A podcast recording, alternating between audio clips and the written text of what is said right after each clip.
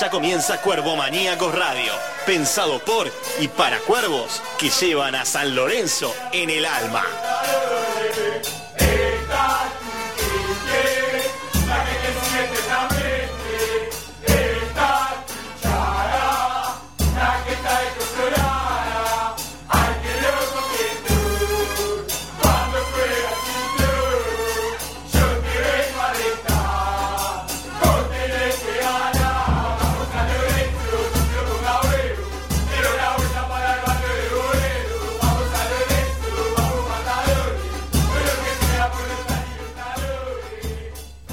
Esto es Cuervo Maníacos. Muy, pero muy buenas tardes, Cuervo Maníacos. Bienvenidos a un nuevo programa. El placer, como siempre, de saludarlos y tratar de acompañarlos y hacer más llevadera esta cuarentena, una nueva semana que nos tiene a todos en un confinamiento infinito y ojalá que esto pase pronto. Eh, así que aquí estamos para hablar de nuestro querido y amado San Lorenzo. Voy a pasar a presentar a, los compañeros, aquí a quien estoy viendo en pantalla. Voy a arrancar igual de atrás para adelante. Voy a presentar al señor Mariano Ortega, que está por línea telefónica. Hola Mariano, buenas tardes. ¿Qué tal? Muy buenas tardes. ¿Cómo les va en esta eh, tarde lluviosa de arranque de mes de septiembre? Con burbujas eh, perforadas, pinchadas y qué sé yo y demás, que estaremos hablando a lo largo de esta hora aquí en Cuervo Maníacos de nuestro amado San Lorenzo de Almagro. Muy bien, claramente. Eh, ahora, ahora quiero saludar al señor Martín Coelho. ¿Cómo le va, Coelho? ¿Todo bien? Buenas tardes. No sé si me escucha. Sí, te escuchamos a la perfección. Sí. Perfecto. Un día de miércoles, mucha lluvia, mucha interferencia. Y bueno, sí. además, acompañando a la audiencia de Cuerpo Maníaco para hablar de San Lorenzo y de la actualidad del equipo. Y ahora también eh, voy a saludar al profe, al licenciado, al más formado del grupo, se podría decir, no quiero decir que los demás no estén formados, ¿no? Pero acá el que trae, nos educa, nos entretiene también por partes es el señor Martín Saiz. ¿Cómo le va Martín? Bueno, rechazo lo que soy el más formado, acá somos todos iguales, así que eh, saludos a todos, gracias eh, Juanvi por la introducción. Y bueno, espero entretenerlos. Hoy vamos otra, hace 15 días, no, tuve, no pude estar la semana pasada, pero tocamos un tema complejo, hoy vamos a volver a tocar un tema complejo. Así que vamos a hacerlo de manera entretenida. Sí, eh, claramente un, un, tema eh, en la parte de educando al socio, que la verdad que al socio una una novedad que en la semana había hecho mucho ruido, lo cual lo vamos a ir eh, tratando de desasnar, acá junto de la mano de Martín Saiz, con algunos conceptos muy claros que nos trae como todos los miércoles, menos el miércoles anterior que pegó faltazo.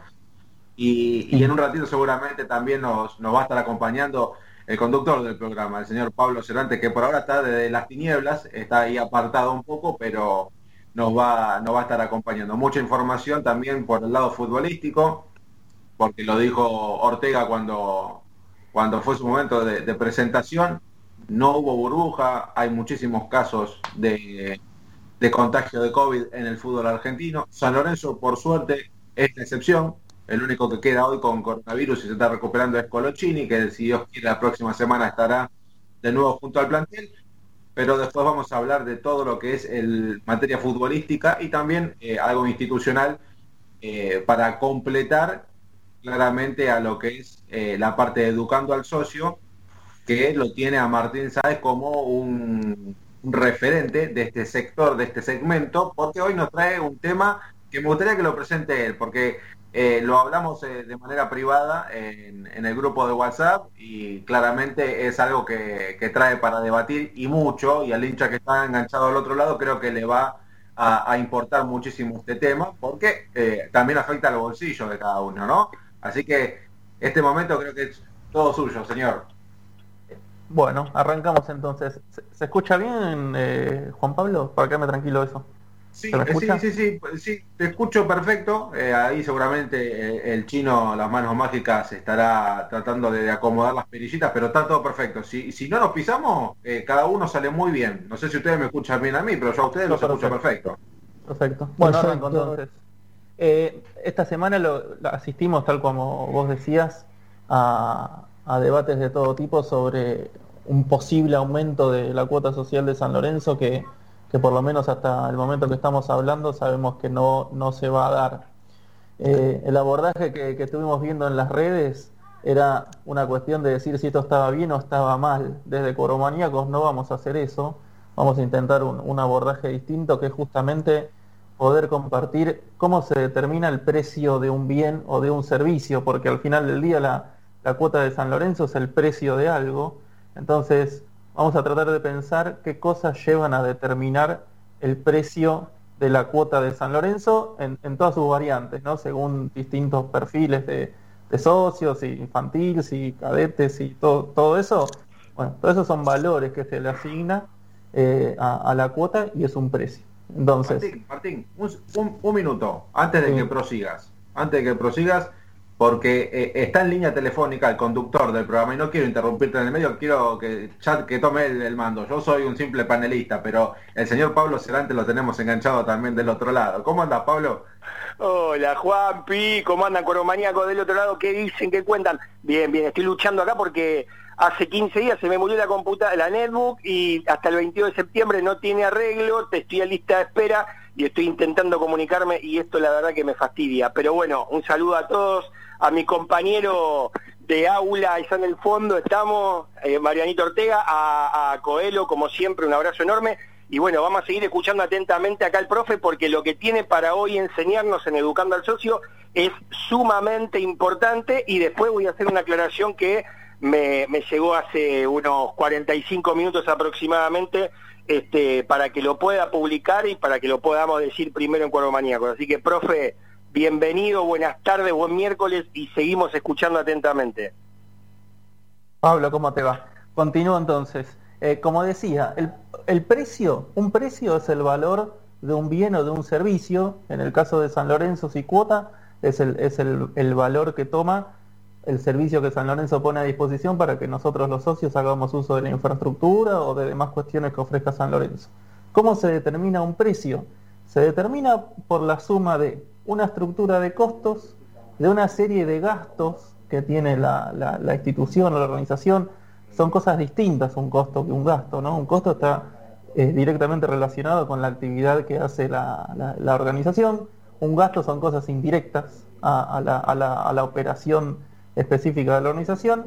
Y después lo que hay es una rentabilidad deseada, que eso en el caso de San Lorenzo no está, porque San Lorenzo es una asociación civil sin fines de lucro, ¿no? o sea, no busca ganar plata, o sea, no hay una rentabilidad, deseada, pero entiendo yo que para poder reinvertir eh, lo que genera y poder seguir creciendo y demás, un mínimo margen le tiene que quedar por sobre encima de su estructura de costos y gastos. Entonces, esto es el primer título. ¿Cómo se compone un precio? ¿Cómo se determina un precio? Sumando una estructura de costos más una estructura de gastos y una rentabilidad deseada en el caso de una de, una, de un ente privado que busca una ganancia o en el caso de una asociación civil sin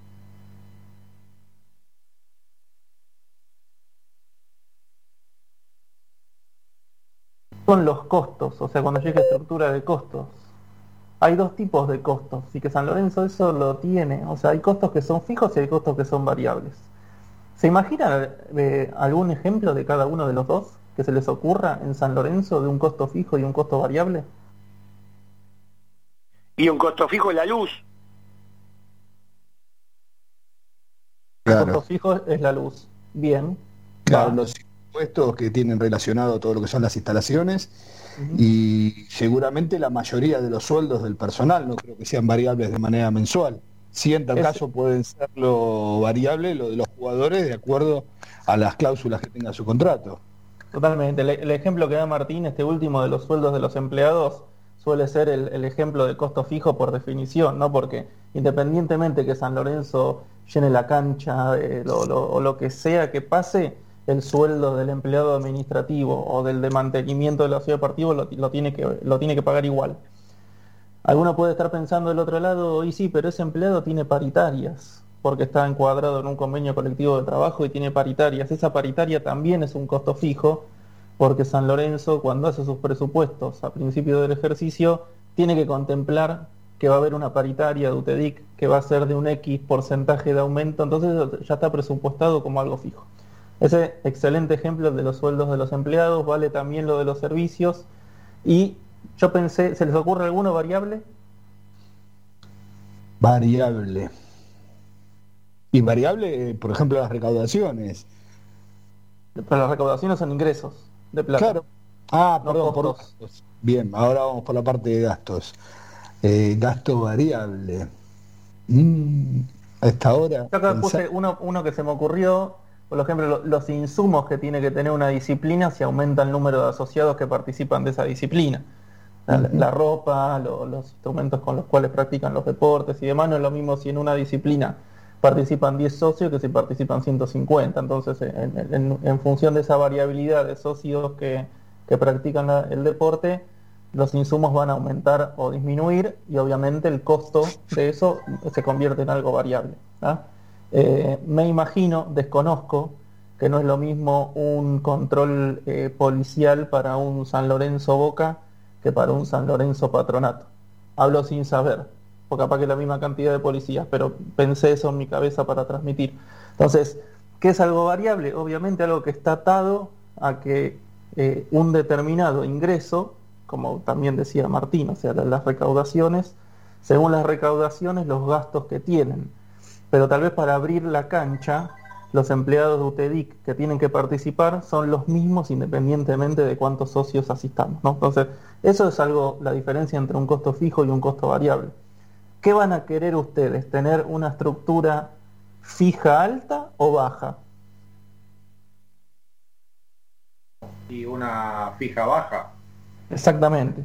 Hay que tratar siempre de que los costos sean lo más variables posibles porque van a estar atados a, la variabilidad de los ingresos que tiene el club. Bien.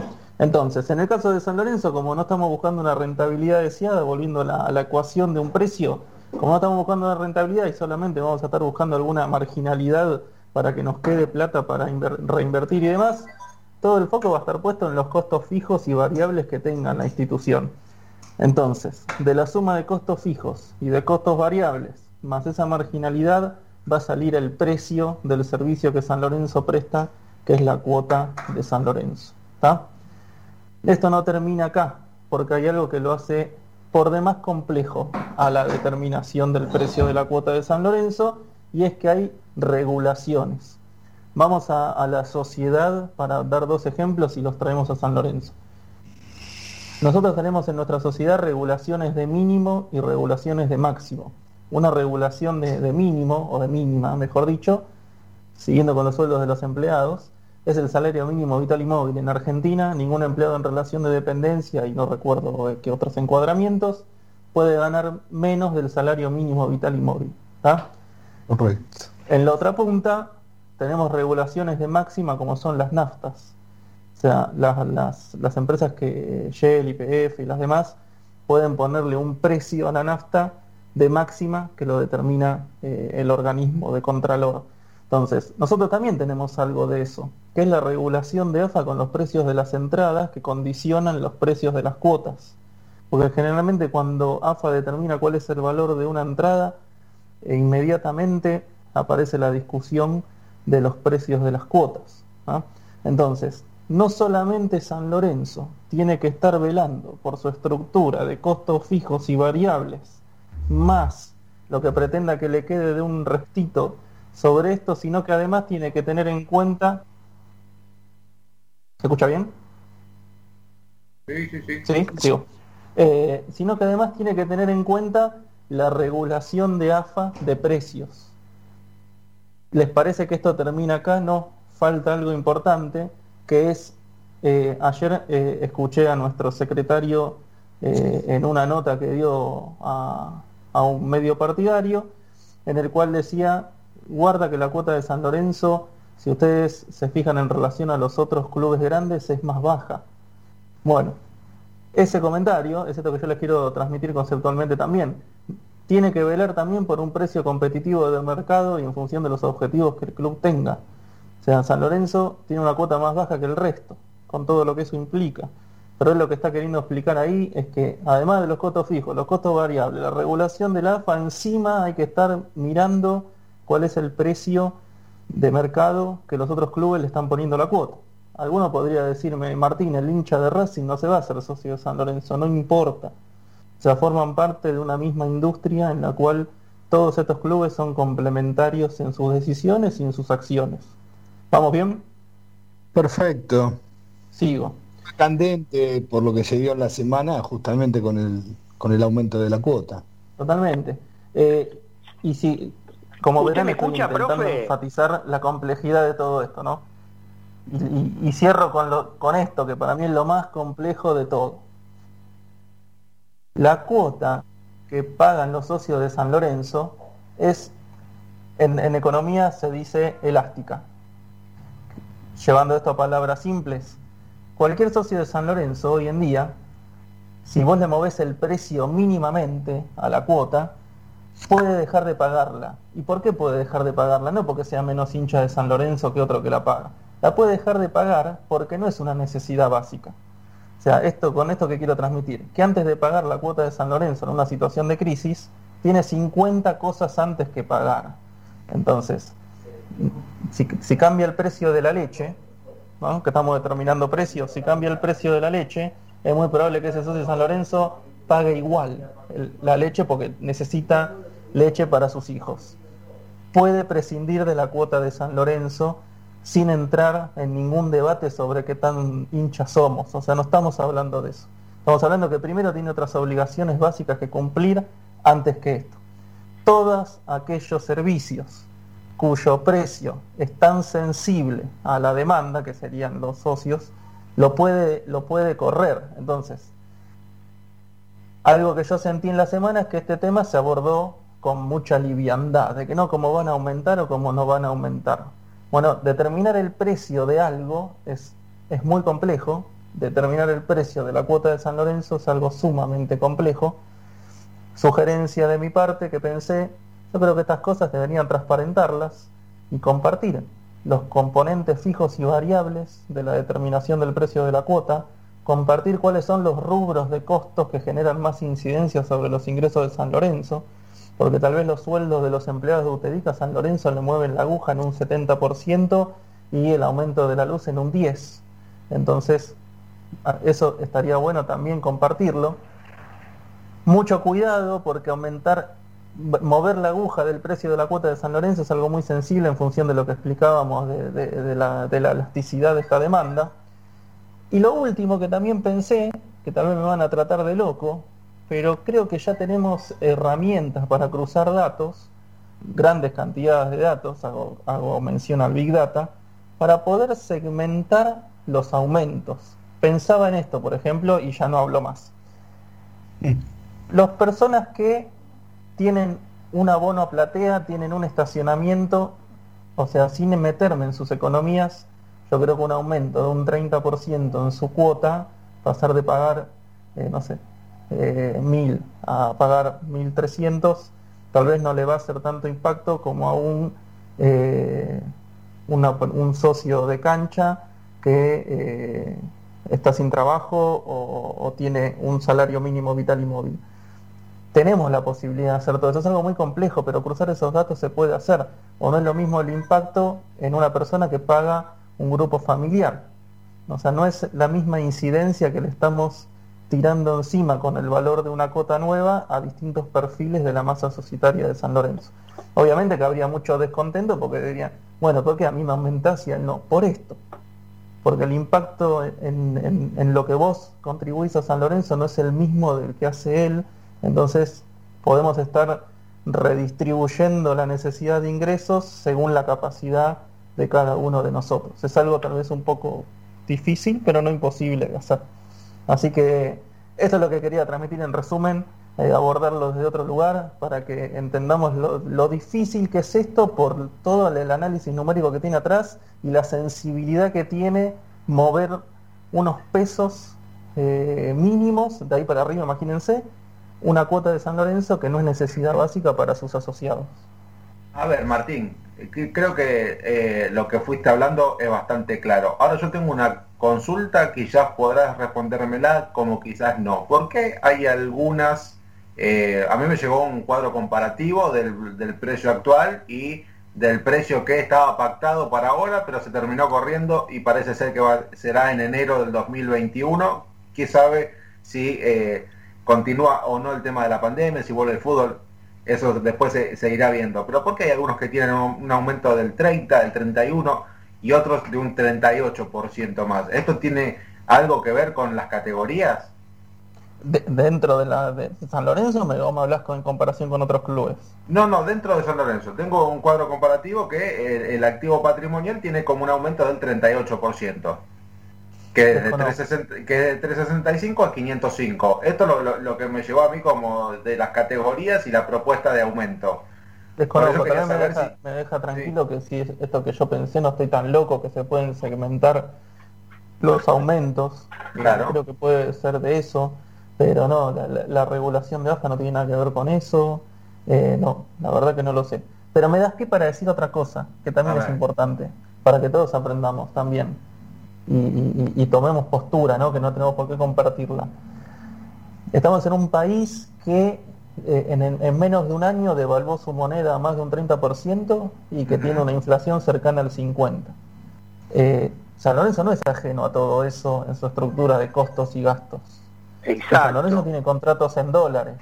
O sea, hoy en Argentina para comprar un dólar tenés que tener 130 pesos en el mercado ¿no? Si no, 77. O sea, eso San Lorenzo es lo mismo, tiene que juntar 130 pesos, entonces el principal ingreso que termina siendo la cuota de los socios, como siempre decimos, cada vez, o sea, se aprieta más. Ese, ese margencito que yo decía, bueno, listo, no hay que buscar ganancia, pero tenés que tener, cada vez se, se estruja más. Entonces, mientras más se demore eso, después para aplicar un aumento que esté a la altura de, los costos y los gastos de momento, tiene que ser un porcentaje mayor y eso para mí ahí sí se torna inviable. La otra cuestión, aunque suene feo eh, decirlo, pero es la realidad, si vos no podés aumentar tus ingresos, tenés que ajustar tus costos. Esto es así. ¿Qué costos, Martín? No sé. No lo sé. Seguramente serán contratos de muchos jugadores que no, no, no rinden lo que todos quisiéramos que rindan, pero si no podés ajustar el precio de tu ingreso, tenés que ajustar tu estructura de costos y gastos. O sea, no, no, estamos inventando nada. Pero todas estas cosas me parece que en la semana no se hablaron. ¿Le puedo hacer una pregunta, profe? Sí, obvio. ¿Se me escucha bien? Sí, perfecto. Bárbaro. Usted sabe, profe, que muchas veces las cuotas sociales eh, de los clubes salen justamente desde las conversaciones que tienen en la reunión de comité ejecutivo de AFA. ¿Se entiende? Y van aumentando progresivamente, o sea, si aumentan, se ponen de acuerdo 4 o 5, a los 10 días aumentan por inercia los demás. ¿Se entiende cómo se maneja más o menos el mercado de el aumento del valor de las cuotas sociales hasta ahí? Bien. La realidad es que en el año 2019, en octubre, el presidente, o noviembre, o diciembre, no sé si, me parece que es diciembre, ¿cuándo asumió este, este nuevo gobierno sanlorencista? Sí, en diciembre. Diciembre. Diciembre. Hasta octubre propusieron no generar un aumento de la cuota. Eh, se emocionó en esta última asamblea que se pudiera tratar en septiembre el aumento para octubre. ¿Por qué? Porque venimos desfasados de dos aumentos durante, antes y durante la pandemia, que hicieron el 90% de todos los clubes. Y el presidente de San Lorenzo nuevamente dijo no, hasta diciembre nos vamos a mantener de esta manera. En diciembre veremos cómo sale. Así que eh, lo que atribuyen, lógicamente, es a una eh, a un intento de desestabilizar la situación de parte de la oposición, no la subcomisión del hincha claramente, sino del sector de Francis, donde este, se proponía, ustedes súmenle eh, la ansiedad que tenemos día tras día por que se nos va terminando el tiempo con la ley de resonificación. Entonces se intentó aprovechar una maniobra política desleal, por supuesto, en perjuicio de, de este gobierno. Y la verdad que nos puso a todos, digamos, de sobremanera, porque es lo que dice el profe, hay gente que no está recibiendo el sueldo mínimo vital y móvil como lo tendría que recibir de parte de una, una pyme y, está con el IFE, que aparte viene atrasado y está haciendo malabares en su vida y, y ve esto en Twitter, lo lee en Instagram y digo, ¿es un caos o no? ¿Ustedes qué opinan? Sí, por supuesto, por supuesto que es un caos. Eh, cae mal y más que cae mal que no sea una por un, anuncio oficial, que sea por un tercero y que tampoco esté confirmado, ¿no? Eh, sabemos por dónde vino, que es por parte de la oposición, eh, que, un, salió un Twitter a, comunicar y claramente en el microclima, que es esa red social, el hincha salió con los tapones de punta sin escuchar una voz oficial, que en este caso fue Miguel Mastro Simone, que, que, que vaticinó que esto no, no será ahora, se verá para más adelante y, creo que es una, una verdadera, un verdadero acierto esto de, no, de no implementarlo ahora.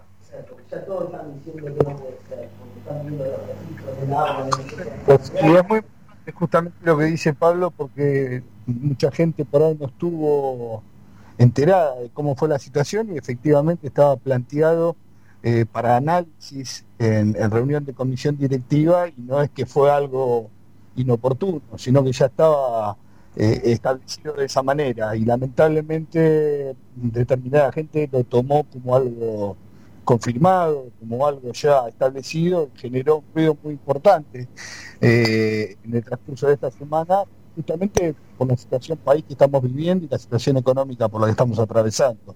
Más allá de que no deja de ser eh, viable la discusión de si, si hay que aumentar o no la cuota. ¿no? Eso creo que pasaría a un segundo plano. Me parece que lo importante es que no salga lo que corresponde por cuestión que me gustaría porque eh, por ahí no se entendió en un principio aparte personal saben que, que pienso en relación a eso. Eh, para mí el costo el, sueldo de un empleado no es un costo, ¿sí? Eh, no quiero entrar en un debate económico porque no viene al caso, pero quería dejar en claro que desde lo personal siento que no esté relacionado que un empleo, eh, esté establecido como un costo dentro de lo que es el, el balance. Simplemente aclarar eso quería. Bien, bien. Eh, eh, no sé, eh, Ortega, ¿usted quería decir algo? Perdón, lo corté, me parece. No, yo lo que estaba, muchachos, hubo, a ver, hasta donde yo tengo entendido, se votó en comisión directiva, que después, esto del aumento de la cuota, no es que hubo versiones, o sea, se planteó el ítem, se votó en comisión directiva y después vetó el aumento el presidente de la institución. Es por lo menos hasta donde yo tengo entendido. Eh, no sé después quién habrá difundido o no primero, quién dijo o no dijo, pero sí hay una, hay una cuestión que, nada, por lo que yo tengo entendido y por ahí estoy equivocado, pero se votó en comisión directiva, la comisión directiva aprobó ese aumento, después se llamó a la reflexión y el presidente de la institución habría vetado esa, o habría ido marcha atrás con, con lo que era el aumento.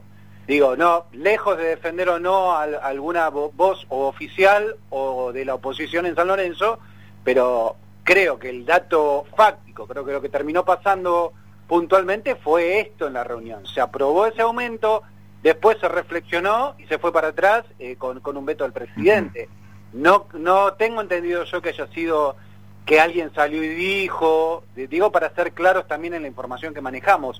Esto por lo menos lo que yo tengo entendido y no sé si estoy equivocado o no, pero digo, no, ojo con, estas cuestiones, ¿no? Hay que ser muy muy puntual. Sí, no, que, que se trató, se trató. Eso, en eso tenés, razón. En la orden del día estaba, en la reunión se trató. El tema es que esto, eh, a lo que voy, eh, decía que ya viene establecido por una cuestión de eh, fecha, de calendario.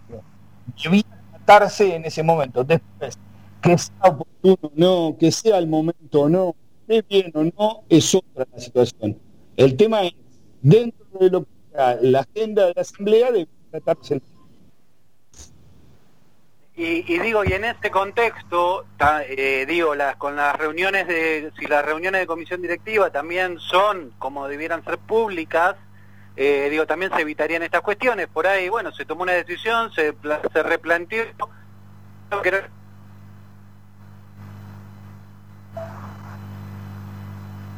No lo escuché más. No, se fue. No, sí, se fue, se fue. Bueno, vamos, ¿Quién se fue? Vamos a hacer lo siguiente. A ver, ¿vuelven? Ortega, ¿te ¿Quién se fue? Orteguita, lo perdimos. Sí, ¿eh?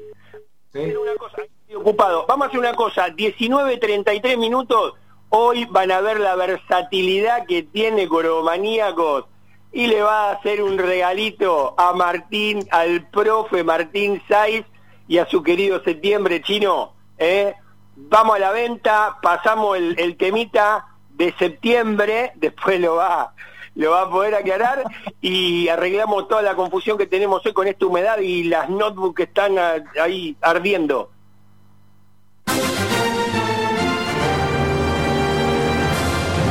Acompañan a Cuervomaníacos.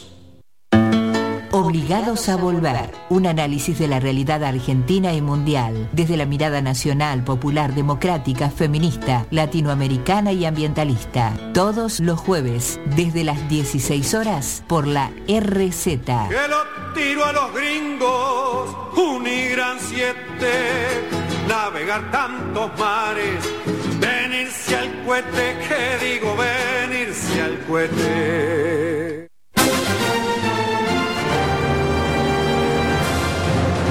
Acompañan a Cuervomaníacos.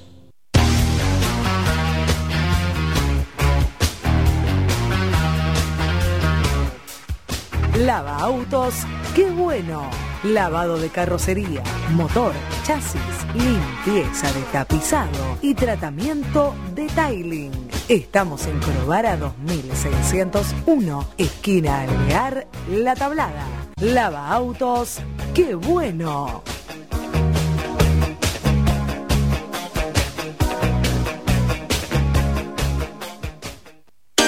Maybe Zapatos, el mejor calzado de mujer. Elguera 323, entre Avellaneda y Bogotá. Búscanos en Facebook o en Instagram como maybe.zapatos.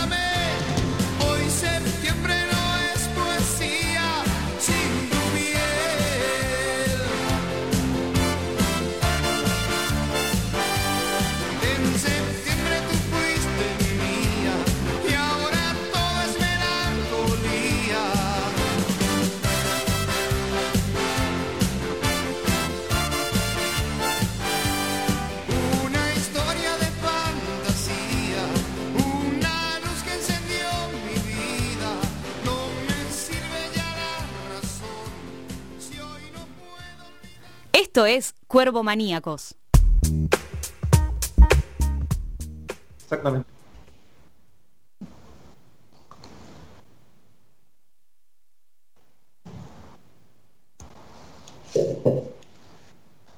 Muy bien, ahora sí, muy bien, continuamos. Segundo bloque de este Cuervo Maníaco, 39 minutos pasados de las 19 horas, miércoles 2 eh, de septiembre, y acá escuchábamos un tema a pedido del señor, el profe Martín Saiz. Yo, a ver, eh, yo cuando empecé a escuchar los acordes, no había leído el grupo, recién cuando empecé a escuchar los acordes dije, esto es un temazo, señor. De pie, de pie con mi conejito Alejandro. De pie, de pie, de pie, aplauso, por favor. Está dura. En la, República de Flores se escuchaba, amigo. Por supuesto. ¿Qué, qué decía Ortega? Es dura, es dura la cuarentena, ¿no? El aislamiento. Pero bueno, creo que eh, este tema se, ha escuchado en cualquier fiesta familiar, en cumpleaños, el 31, 25 de diciembre. Eh, es un tema popular, por favor, un, un, grande de la música tropical, claramente hay muchos. Quizás que al, al hincha del otro lado que nos escucha de, de diferentes eh, rangos etarios, a algunos le guste, a otros no creo que, eh, a ver, a, a, por la cara de, de, Coelho no creo que le guste mucho, pero... volvamos, volvamos a San Lorenzo, por favor, compañero. Para mí que hay un poco de envidia por los pelos que tenía mi conejito Alejandro. Pero bueno, eso ya es otra cosa, ¿no? No, yo tengo un montón. Claro. Lo, lo, lo, bueno es que lo idolatra Martín Sáez, que está totalmente pelado, y Miguel Conejito Alejandro, que tenía una cabellera, pero para, para envidia para envidia de, de, los pelados. Bueno, ¿qué les parece si, si nos metemos en el mundo futbolístico de San Lorenzo? Hay, dale, dale. hay bastantes cosas para hablar, ¿no? Hay bastante para hablar porque arrancó la semana con la noticia el día domingo que no iba a haber burbuja sanitaria. Estaba todo totalmente adecuado para que San Lorenzo hiciera la burbuja sanitaria. Surgieron varias versiones, eh, como que el lugar físico de la concentración que había en el predio de la AFA no alcanzaba para San Lorenzo. Eh, y después, eh, según pude averiguar y hablar con, con fuentes cercanas al, al, cuerpo técnico de Mariano Soso, y por recomendación del infectólogo Pablo Presa, eh, se llegó a, la, a, la, a, a, cancelar esta burbuja sanitaria y a seguir como estaba entrenando San Lorenzo, nada más que en doble turno. Bien, y esto deja en claro, esto deja en claro con todo lo que está pasando, primero en River, después en Boca, que la burbuja sanitaria, si no se respeta, si no se respeta a rajatabla, no sirve para nada. Como todo lo que está ocurriendo a nivel sociedad, si no vamos a respetar las normas de, de seguridad, las recomendaciones impuestas, el distanciamiento y todo el cuidado que implica esta pandemia, es evidente que no va a estar dando resultados y hasta creo yo que pone en jaque la vuelta del fútbol. Sí, sí, creo que sí, Martín, ¿eh? Eh, creo que, que sí, eh, esto pone en el, el ojo caso, de la tormenta la vuelta al fútbol. Juan, el caso de Boca es un caso alarmante. Boca sí. tiene que hacer frente ahora al compromiso de Copa Libertadores y tiene 20 personas dentro de lo que es el, el, el plantel o el, o el, cuerpo, y el cuerpo técnico eh, que está afectada, por hasta el médico logró eh, la, la infección. Entonces, me parece que este tipo de situaciones se tiene que empezar a manejar desde otro lugar porque así cada vez va a ser más difícil poder regresar al fútbol. Sí, el caso de Boca no tiene arquero, porque todos los arqueros están contagiados. Tiene el quinto arquero y Boca tiene que jugar el 15 dentro de 13 días. Y tenés a, medio plantel eh, aislado durante 15 días parado, eh, sin poder llevar a cabo. Y esto creo que también, eh, a ver, lo podemos eh, tildar como que a San Lorenzo le salió bien el tiro, ¿no? No le salió el tiro por culata, sino que le salió bien, porque tuvo tres casos, recordemos eh, Jonathan Herrera, que había tenido a la mujer y cuando se presentó a entrenar eh, también le dio positivo, eh, Lucho Sequeira, que era otro de los jugadores que había estado contagiado, y ahora el único que queda es Fabricio Colochini. Después todos los demás, según los testeos que se van haciendo eh, semana tras semana y los estudios serológicos que se hacen todos los lunes, el plantel no tiene otro otro otro jugador que, pueda llegar a haber contagio. eh, creo que esto le, salió bien a San Lorenzo para poder seguir y llevar a cabo esta mini pretemporada que ahora lo está haciendo en doble turno. Creo que por ese lado y, haber contratado al infectólogo de manera particular para que esté junto al plantel es un punto para esta dirigencia que la verdad en este tipo de, situaciones, que es complicada, ¿eh? porque nunca se vivió en el fútbol argentino, eh, lo están llevando bastante bien y también la responsabilidad de los profesionales, porque tranquilamente el profesional, una vez que se va a la casa, puede salir a comprar, puede ir para acá, a caminar, y se junta y, quizás no sabe que está en contacto con un, con un asintomático, vuelve a la concentración y puede contagiar a todos los compañeros. Creo que hay un poco de, cada una de las partes y está bueno que, que todos tomen conciencia y lo lleven de la mejor forma. Sí, es como veníamos diciendo, ¿no? Es fundamental la responsabilidad individual de cada uno, más allá de la actividad que puede ofrecer el club y el resguardo que puede ofrecer el club dentro de lo que es eh, los dos, el, entrenamiento matutino, el vespertino, no importa eh, el, cuidado que tengan ahí o las prevenciones que existan, si después cada uno cuando salga no cumple y no sigue los requerimientos que existen. Por supuesto, Ortega. Eh, es un momento muy muy complejo, no estoy diciendo ninguna eh, brillantez, o sea, ahora, si se toman todos los recaudos, el tema es, eh, en el menor descuido están las consecuencias, ¿no?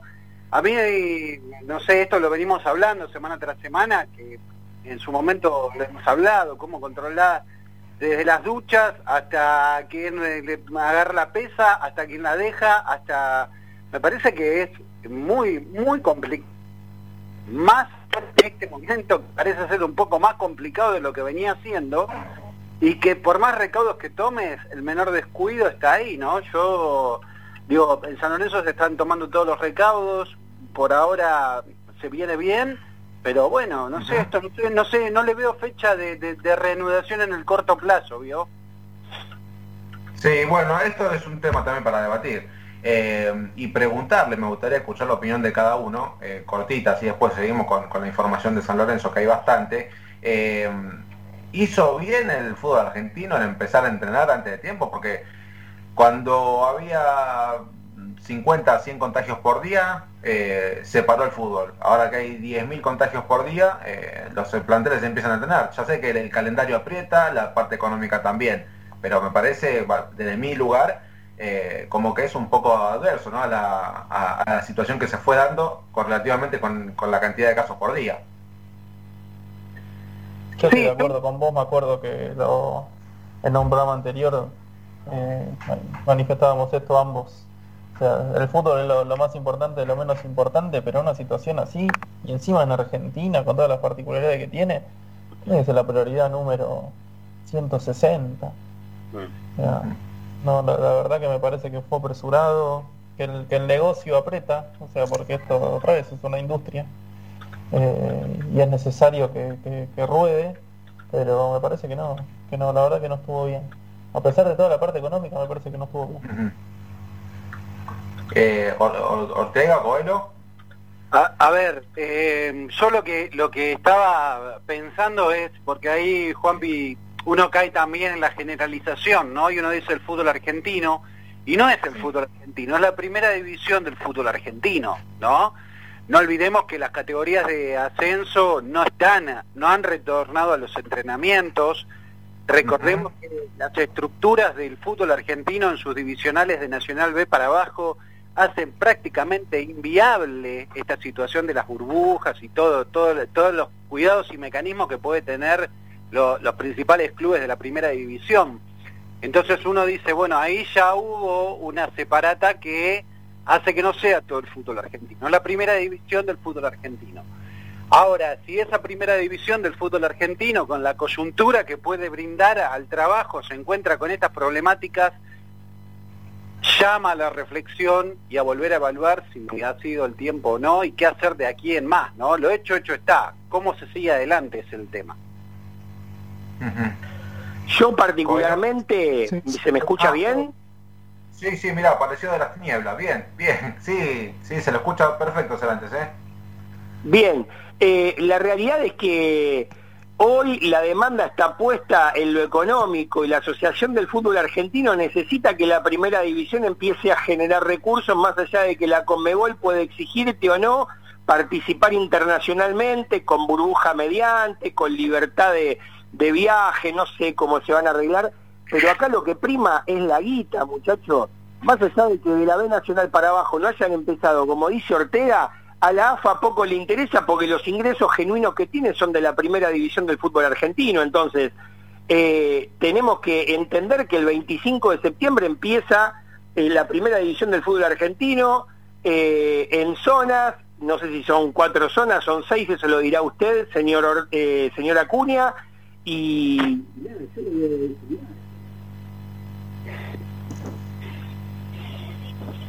Se perdió.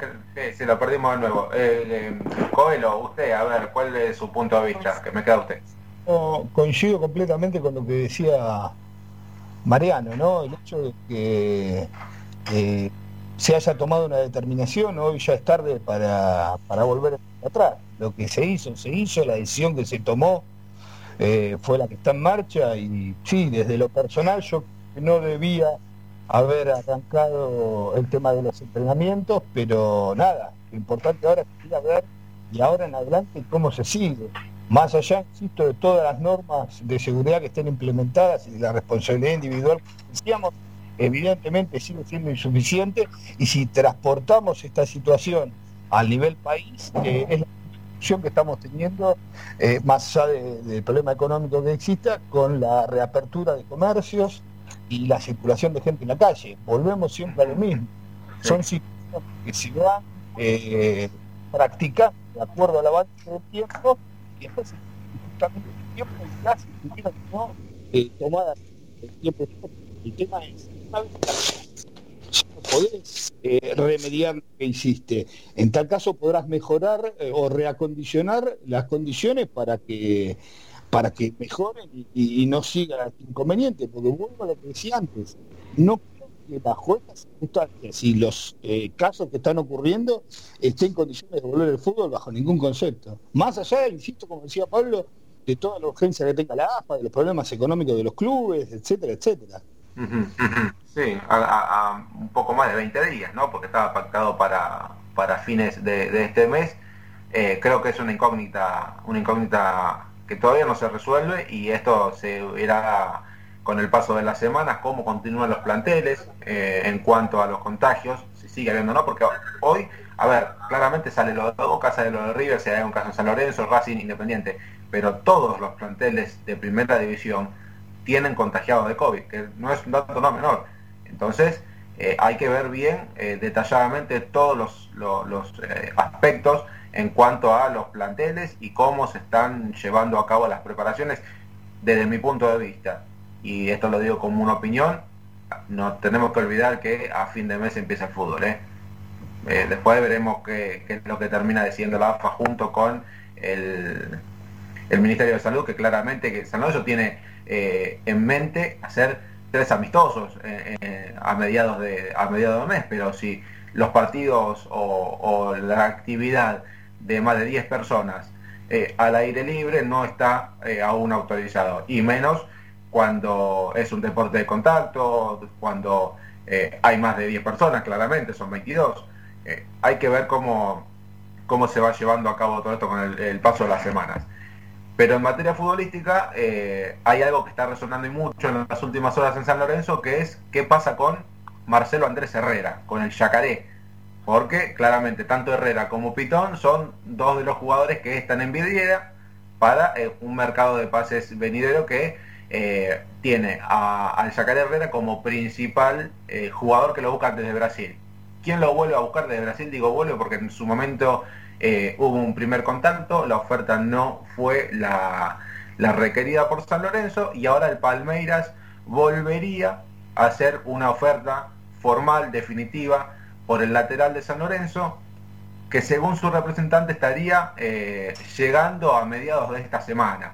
Eh, hablamos de eh, Gustavo Leskovich, que es el representante de Andrés Herrera, que dijo que San Lorenzo lo tiene tasado en 5 millones de dólares. La cláusula es de 20, recordemos. Cláusula de 20 millones, 5 millones de dólares.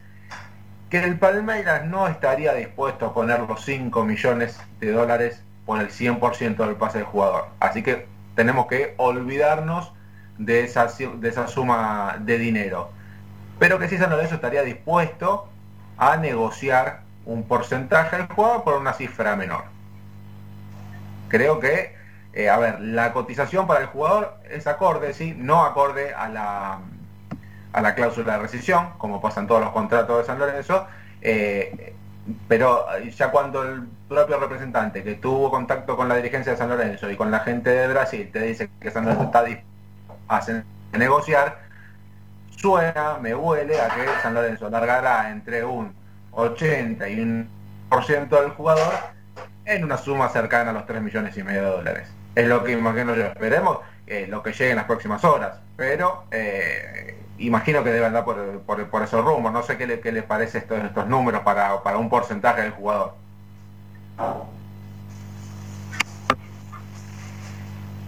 Sí, hoy por hoy con la urgencia económica que existe y con la posibilidad de ir acortando el presupuesto que tiene San Lorenzo serán cuestiones para analizarse una vez que se formalicen.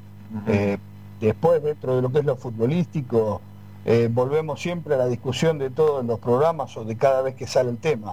Habrá que analizar si se le da prioridad a las inferiores y a los juveniles como para que sigan follando filas fuertes en primera o si mantiene la base con la que venía.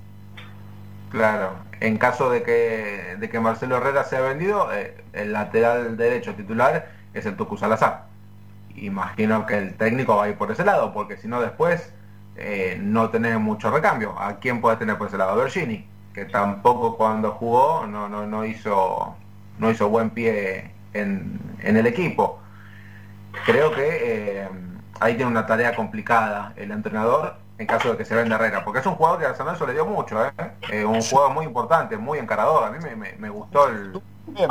Sí, sí, sí, sí, ha, hecho un, buen papel cuando le tocó jugar y que se le desmantele por ese lado y también ver cómo vuelve el Tucu Salazar después de tanto tiempo de inactividad, ¿no? Eh, está bien, puede estar al 100% de los entrenamientos, pero al momento de, de, un partido oficial hay que ver cómo, cómo responde también el jugador que viene de una lesión importante. Igual, eh, recordemos, todavía no hay nada concreto, no hay nada concreto, no llegó ninguna, ninguna oferta formal, se dan las próximas horas. Eh, después el otro es Pitón, pero lo último que, había llegado por Pitón era un interés de Francia, desde el San Etienne, pero después nada más, eso otro de los jugadores que, está eh, puesto en la vidriera, goleador de San Lorenzo, el último San Lorenzo, siete goles, Mm, a ver, no creo que vuelva a hacer siete goles en un campeonato, así que creo que es el momento adecuado para, para poder eh, buscar una salida si es que llega una oferta importante por eh, Bruno Pitón y que San Lorenzo pueda también abonar esta deuda que tiene para con, Unión de Santa Fe por el propio Pitón, ¿no? que eso también es un, es un dato no menor. Em, hay un jugador eh, que estaba en la burbuja de los jugadores descartados junto a Ceruti, junto a Gabriel Gudiño, se llama Gonzalo Berterame. Gonzalo Berterame que no le comunicó que no va a ser tenido en cuenta y San Lorenzo lo cedió a préstamo a San Martín de San Juan. Se irá por 18 meses sin cargo y sin opción. No sé si eh, es adecuado a las condiciones. Eh, el atacante de 24 años que, fue parte de, de, la reserva bicampeona, compañero de, de Alexander Díaz, compañero también de, Adolfo en su momento. Eh, deja el plantel que estará acompañado de Gastón Hernández y de Alejandro Molina, dos chicos más de, de las inferiores de San Lorenzo que se van a San Martín San Juan a buscar minutos según lo que eh, comentó Hernández, el técnico le dijo, anda, suma minutos de, aquí a diciembre del 2021 y cuando vuelva mismo. Eh, a ver, no sé, es, raro que, está bien, Gastón Hernández es, es eh, central, un puesto súper poblado, tenés siete centrales. un puesto bastante poblado, por eso es que le, le buscó la salida, porque después tenés varios nombres y, están los de importancia, ¿no? Colochini, eh, Donati, eh, tenés varios, varios apellidos. eh, creo que no, no es por acá lo que hablamos siempre del proyecto juveniles. No, evidentemente no, no va por ese lado. Yo, no sé si no, si, sí. claramente, nosotros siempre de acá, de distintos ángulos, eh, apostamos eso de los juveniles y demás. Pero si esto fuera, si esto tuviera un flujo constante, periodo a periodo, de que vendemos y, vendemos, pero siguen saliendo, eso sería por demás interesante. Creo que eso implica tener una estrategia determinada, pero si pudiéramos lograr eso, de que todos los años hubiera ventas, pero surgimientos, ventas y surgimientos, eh, tal vez alguno va a saltarme así, pero no lo vamos a disfrutar nunca, porque estás todos los, todos los años vendiendo. Sí, pues se me fue un 9 y ya salió otro. Habría que ver el proceso de, de adaptación a la primera, cuánto lleva y tal vez ahí haya un indicador de cuánto tiempo tienen que estar. Eh, lo que sí, con lo que siempre molesto y no, no me salten a la yugular, es importantísimo la venta para mantener una estructura como la de San Lorenzo. Por supuesto. Importantísimo. Sí, sí, creo que eso no hay, no hay materia de discusión, ¿eh? esto es importantísimo. Eh, Ortega, de aquel lado, ¿alguna reflexión sobre este tema? No, solo, solo resta esperar, hay que ver qué pasa con esto, con los ofrecimientos, con los que vienen, los que van, y, si va esto a reiniciarse o no a fines de septiembre, habrá que ver y en base a eso las decisiones estarán bien, estarán mal, qué sé yo, ya entraremos en otro debate, pero hasta que esta solución no esté un poco más clara, creo que son muchos, muchos dimes, muchos diretes, y hay que ver qué se resuelve para lo mejor, digamos, la mejor resolución posible para San Lorenzo, ¿no? Bien, bueno, eh, me están retando, me están retando, me dice que lo cierre. Eh, son las 8 de la noche, lo, saludo desde el fondo a, Marianito Ortega. ¿eh? Un abrazo, como siempre, un gusto compartir este espacio con todos ustedes. Igualmente, ojalá nos veamos pronto. Señor Coelho, un abrazo grande, gracias. Saludos a toda la mesa y cortito dedicarle a mi finado padre el programa fanático de las audiencias de San Lorenzo que mañana se están cumpliendo seis años de su partida. Muy bien. Señor Saiz, un placer como siempre. Saludos. Muy bien, eh, Cuervo del otro lado, un abrazo grande, muchas gracias por acompañarnos, nos encontramos el próximo miércoles, así están las cosas. Chao. No puedo.